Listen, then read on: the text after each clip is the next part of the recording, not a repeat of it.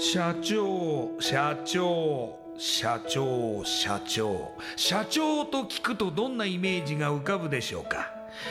近寄りがたい偉い人それとも百戦錬磨？本当にそうでしょうか？社長は会社の顔。多くの責任と悩みを抱えながらどんな時でも毅然としていなければならない。それが社長です。輝いて見えても順風満帆に見えても過去には人には言えない。いやできることなら言いたくない恥ずかしい失敗や挫折しょっぱい話があるんです。社長チップスの塩味はまさにそんな社長たちの汗と涙の塩味。そう。社長は別名 CEO なのですから。この番組ではそんな社長たちのしょっぱい話をあなたのビジネスや仕事に生かしてもらいたい。将来社長を志す人たちに希望を届けたいという思いのもとさまざまな業種の社長インタビューを紹介していきます。エスプライドプレゼンツ日本の底力。社長チップスラジオ。この番組は株式会社エスプライドの提供でお送りします。社長チップスってなんだろう？辞書で調べてみた。社長のカード付きポテトチップスで他の参加社長とのネットワーク作りにもなりメディア露出の PR 戦略も伝授？どういうこと？日本の底力社長チップスエスプライドプレゼンツ。日本の底力。社長チップスラジオ。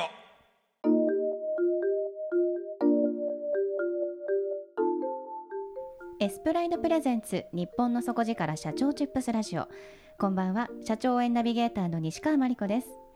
今夜のゲストは。アーバンエンジニアーズ株式会社。代表取締役社長江本博和さんです。江本社長よろしくお願いします。よろしくお願いしますではまずはじめに私の方から江本社長のプロフィールご紹介させてください。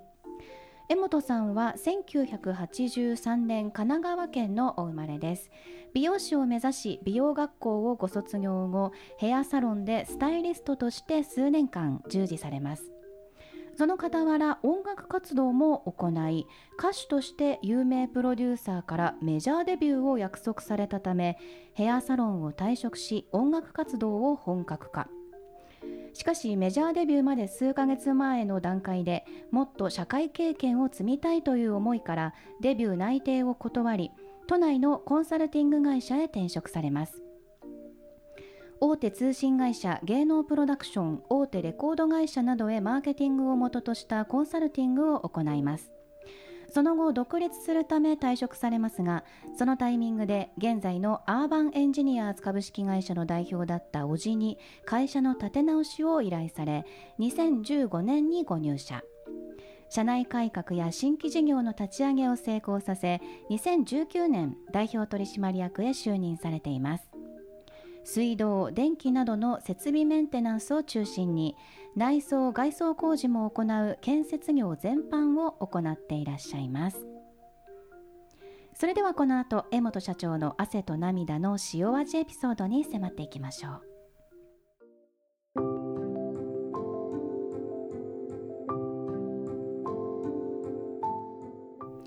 社長まずですね、はい、もうあの本当にあの経歴が分厚いなという感じで、ねはい、いらっしゃるんですけども、ええ、最初は美容師になられたんですね。そうですね。もともと美容師で、はい、これもちょっと美容師になろうとは思っていなくて、要はその老後で、なんか資格一個あった方がいいかなみたいな。えー、やっぱ就職氷河期真っ只中だったので、ああなるほど。はい。まあ転職の前に資格が取得できる職業に一個つきたいということで、一応美容師を目指して、まあ資格だけ取って、うんはい、でヘアサロンで何年か修行したっていう感じですね。でその美容師をしながらその音楽活動を行っていたと。そうですね。学生時代からあのバンドとかいろいろやってて、えーはい、であのその自分で曲を作ってあのクラブとかで歌うっていう活動を、まあえー、美容師の時に並行して昼間美容師やって夜はあのそういう活動してみたいな。のを何年かやってた感じですね、えー、なんかまさに青春な感じですけれども。で,、でもすごいですよね、えー、なんか歌手としてプロデューサーからメジャーデビューを約束されていたと、そうですね。たまたま僕がその時通っていたボイトルの先生がそのプロデューサーさんと仲良くて、えー、でなんか月に1回そういうコンサートというか、はい、あのオーディションみたいなのやってらっしゃる方で、はいはい、で本当に気に入った方がいればメジャーデビューみたいなやつでもう何年間かそういう話がなかったんですけどたまたま僕が誘われていって、えー、それそのコンテストで優勝してであのじゃあやってみないかって話で,、はい、で1年 ,1 年計画でメジャーデビューまで行きましょうみたいな。はい感じであのバンドメンバーとかも集めていろいろやってた感じですね。えー、はい、あのじゃあまあその時活動してたのは、まあそのピンというかソロというかあそうですね。その時はソロでやってたんですけどデビューはそのバンド形式でアコースティックバンドみたいな感じでやろうっていう話で。すごい話ですけれども、はい、でもならなかったんですね、ね、歌手に。本当に今や今思えばやっておけばよかったと思ったんですけど、えー、まあ、その時245ぐらいで、うん、なんかこう周りがこう働いてる中で、うんうん、ちょっとこう自分がこう社会経験的にやっぱ少ないというか低いのを結構話してて痛感してたのでなるほど、まあ、このままなっていいのかどうなのかって悩んでた時にまあもうちょっと社会勉強した方がいいかなと思って。て、うん、まあ、ちょっと内定を断り、うんうん、でちょっとあのいろいろ経験できるような会社探して転職した感じですね。はい、で一番最初に入った、まあ、その社会人というか、まあ、そのビジネス的なその道で言えばコンサルティング、そうですね。これもたまたま運が良くて、えー、この時本当に就職がなかなか難しい時でえー、で僕が入った時は応募が150人ぐらいいて採用が1人とか。はい、だったんですけど本当たまたま本当5次面接ぐらいまであってでたまたま運よく入れてというか。え150分の1ですか150分の1でした 本当に大変で。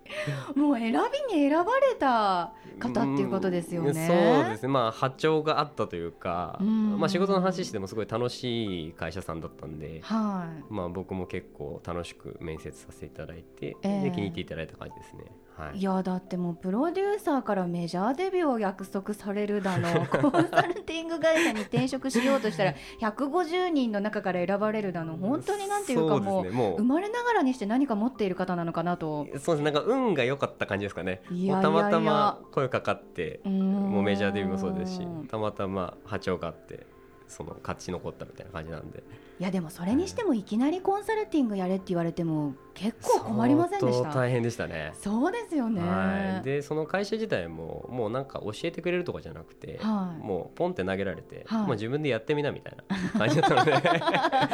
もう本当に最初の1年か1年半ぐらいはもうひたすら勉強でしたね。もう夜中でそのコンサルする業界のこととかを端から勉強してみたいな、はいもう必死でやってた感じですね。担当されてたのは、はい、その大手通信会社芸能プロダクション、はい、レコード会社とい。うところで、そうですね。大体あの、まあ、提携してる企業さんが多かったので、えー、どっちかというとその会社の立て直しとかそういうコンサルティングっていうよりは、まあ、プロジェクトこういう企画をやります、はい、だから、まあ、コンサルティングの立場でお手伝いしてくださいみたいな形で大体スタートするのでうん。うん、でうちはそのマーケティングの会社が母体にあったので、はい、まあ、マーケティングの調査結果をもとに、まあ、こうしましょうああしましょうみたいなのをあのクライアントさんと一緒に相談しながらこう企画を一個一個進めていくみたいな感じですね。あのー、まあなんていうんですかねこう決まったマニュアルとかってないわけですよね。はい、ですね。からその業界に合わせてその会社さんに合わせて、毎回あのリニューアルしていかなきゃいけないというか。そうですね。本当にこうコンサルティングやっていくクライアントさんによって、まあ、考え方も違いですし業界も違えば本当にこう多岐にわたってたのであの例えばその大手のレコード会社さんとか、まあ、プロダクションさんとかっていうのは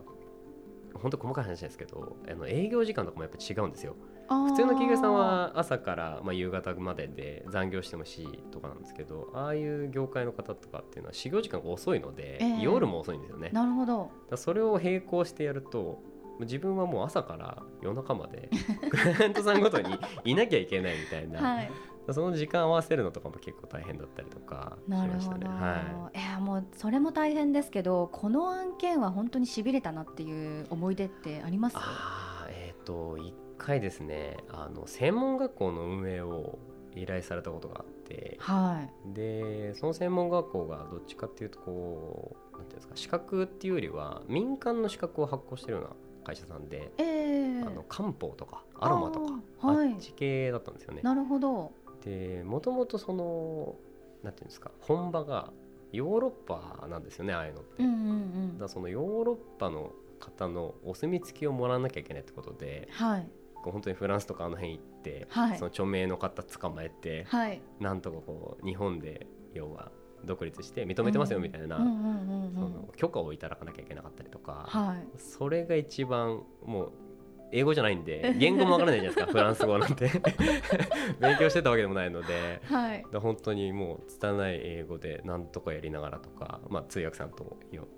こう協力してなんとかこう口説き落としてみたいな。大変でしたね。でもまさかそんな仕事すると思ってないですよね。思ってないんで。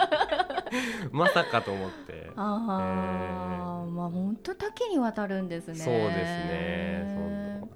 そのコンサルティングの仕事は何年ぐらいされてたんですか？えっ、と僕は6年ぐらいで、うんうん、えっ、とちょうどそうですね30超えたぐらいで、はい、えっ、とそこは退職してって感じですね。その後のキャリアはどう考えるようになるんですか？えっ、ともともとはまあ独立をするか、はい、もしくはその貿易系の仕事に就きたいと思って、えー、で自分でちょっとゼロから勉強しようかなと思っていた時に、まあ、今の会社にまあ声かけてもらって、えー、と転職をまあ、独立をやめて転職するみたいな感じですね。おじ様の会社ってことですよね。そうですね。えー、実は僕5代目で、えー、あのおじが4代目なんですけど、えー、一族経営ではなくて、はい、4代目まであの他人が株式を買い取る形でこうくら替えをしてたというか。全然他人に引き継いでいく形なんですけど、はいはい、たまたまその後継者もいなくて、うん、でまあ一回ちょっと全然別業態だけど、はい、まあ、ちょっと手伝いながらやってみないみたいな形で入った感じですね。最初は手伝いっていう感じでしたか？そうですね。もう最初はあの従業員で病欠の人が出ちゃって、えー、でもう職場復帰できないから、はい、で、まあ、採用も来ないし、うん、まあ、辞めたならちょっと何ヶ月間か手伝ってみないみたいな感じで、まあ、バイト感覚で行った感じですね。はい、で本当はもう全然会社を継ぐつもりもなかったしあれなんですけどやっぱりその僕横浜出身なんですけど、えー、横浜って結構大都会なイメージがあって、うんう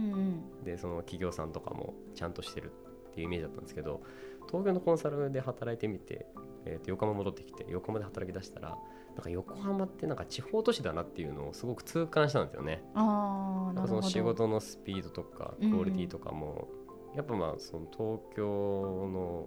なんていうんですか最先端なビジネスやってるところと比較するとやっぱりちょっとまだまだ伸びしろがあるなっていうか、うんうんうん、じゃあそこをこうお手伝いしながらちょっと変えていったら、まあ、僕の会社じゃなかったので、はい、まあ、おじさんの会社がもっと良くなればいいなってことでまあ、推し進めていくうちになんか会社継ぐ話になってみたいな感じですね。はい、もうじゃあ最初は本当にライトな感じだったのに、ね、開けてみたら代表取締役になっていたと。そうですね。いつの間にかそうなっていったという感じですね。はい。そういうこともあるんですね。いやちょっとびっくりですけれども、で最初はどんなことを担当されてたんですか？えっ、と最初は本当に現場の一作業員としてまあ工事とか現場ですか？現場ですね。作業服着て本当に現場に行って工事を一緒にやったり、まあ、先輩と一緒に、えー、あの現場でこう点検したりとか。そのちょっと前までコンサルティングやってた人が、ね、急に。建設現場で工事をやる、ね、工事をやるっていう感じで。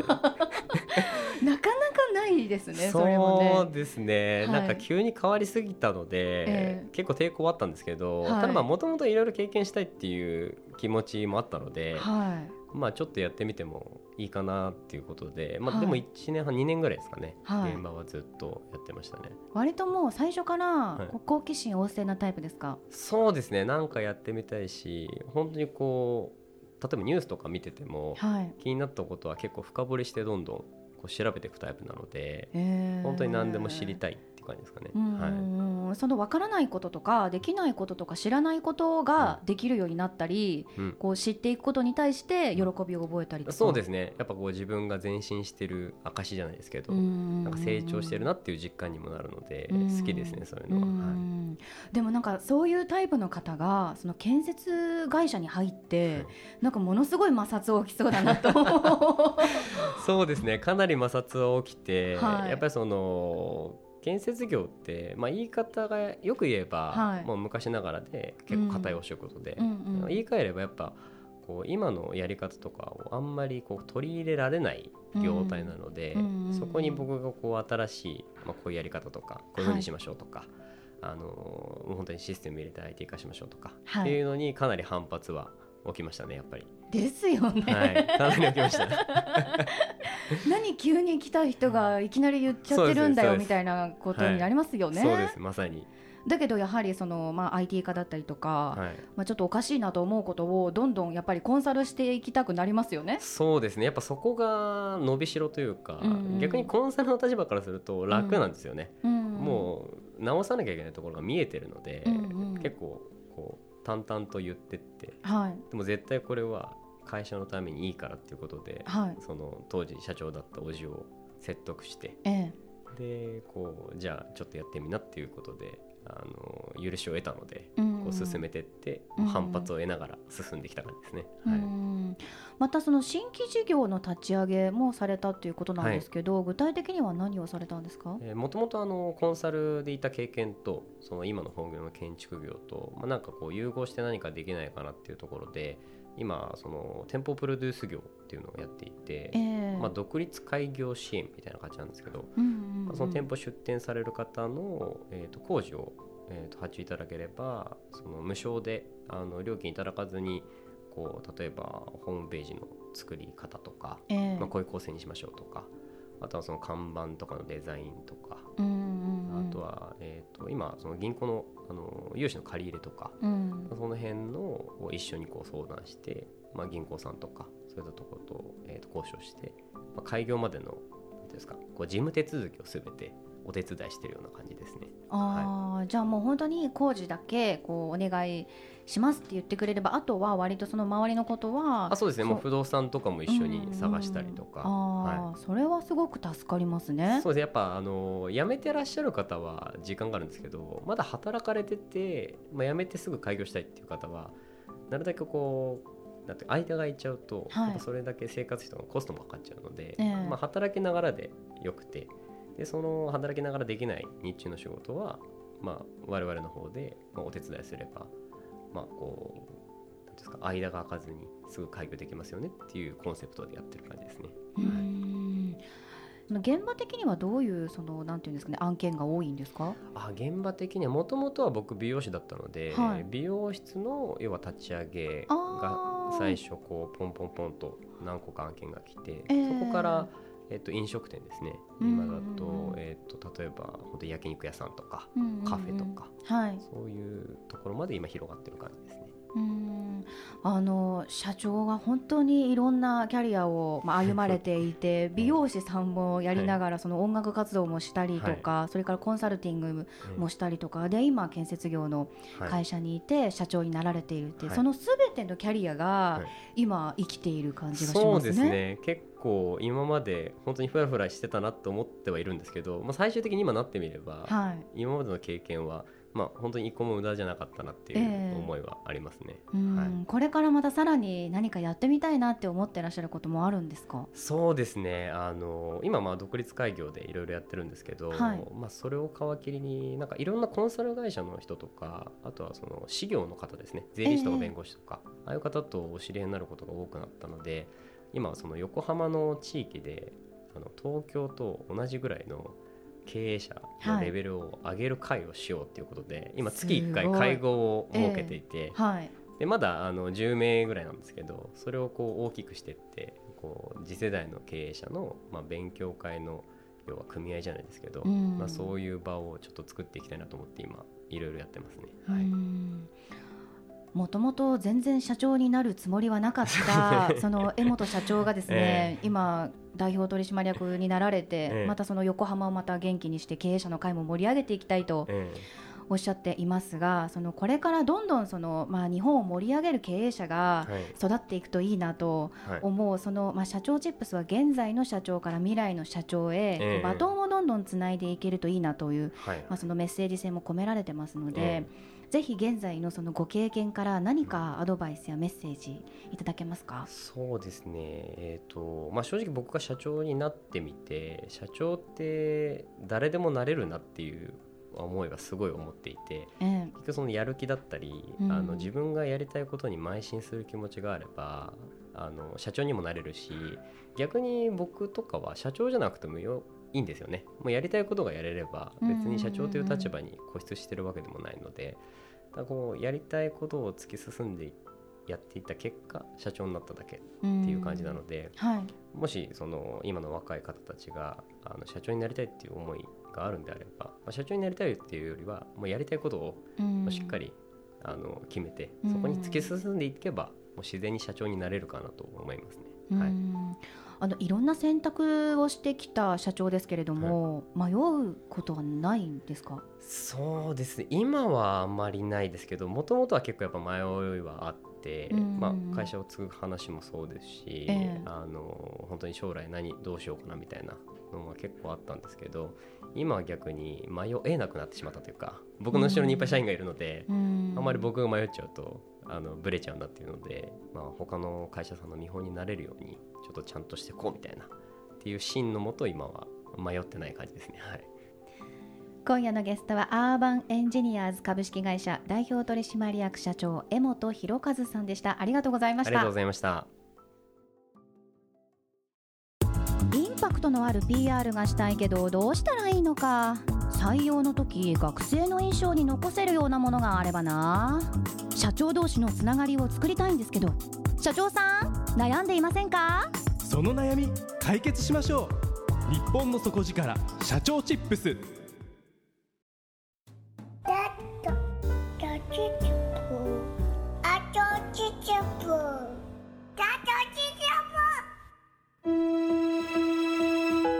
エスプライドプレゼンツ日本の底力社長チップスラジオ